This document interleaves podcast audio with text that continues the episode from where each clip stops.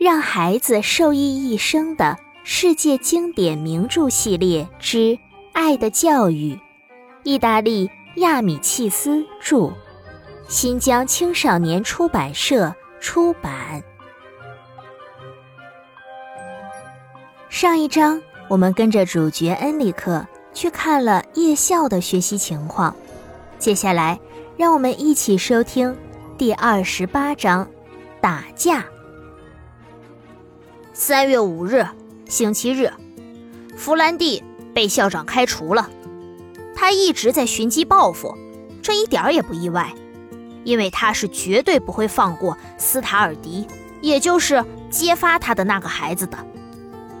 斯塔尔迪每天放学后都要到多拉格罗萨街的女子学校去接他的妹妹，弗兰蒂就在一个街角等着斯塔尔迪。他们打了一架，我的姐姐西尔维亚目睹了整个过程。回到家后，她心有余悸地讲道：“弗兰蒂歪戴着油布帽子，轻手轻脚地跟在斯塔尔迪的身后。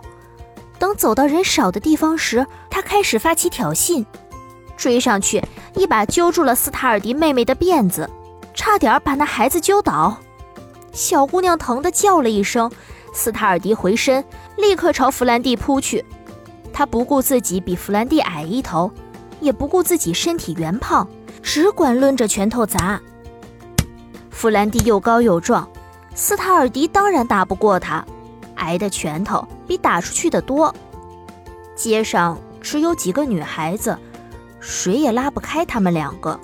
一会儿功夫，斯塔尔迪的耳朵被撕破了，眼睛也伤了。鼻子流出血，他毫不屈服的大吼：“你打死我啊！你也不会有什么好下场。”弗兰蒂打得更凶了，他使劲踢斯塔尔迪，斯塔尔迪拼命反抗。弗兰蒂使了个绊儿，把斯塔尔迪绊倒在地，然后骑在他身上问：“服不服？”斯塔尔迪倔强地答：“不服。”后来，斯塔尔迪一使劲。翻身站了起来，抱住弗兰蒂的腰，猛一用力，把弗兰蒂摔倒在地，并用一个膝盖抵住他的胸口。哎呀，那小子有刀！一个大人惊呼着，跑过去夺弗兰蒂的刀子。斯塔尔迪气急了，抓住弗兰蒂的胳膊，对着他的手就是一口。弗兰蒂的手上流了血，刀子也掉在了地上。这时，其他人跑上前去。把他俩拉开了，弗兰蒂灰溜溜的走了。斯塔尔迪的脸被抓破了，眼睛也青了，但是，他最终以胜利者的姿态站到了妹妹面前。保护自己的妹妹真是好样的，周围人都称赞他。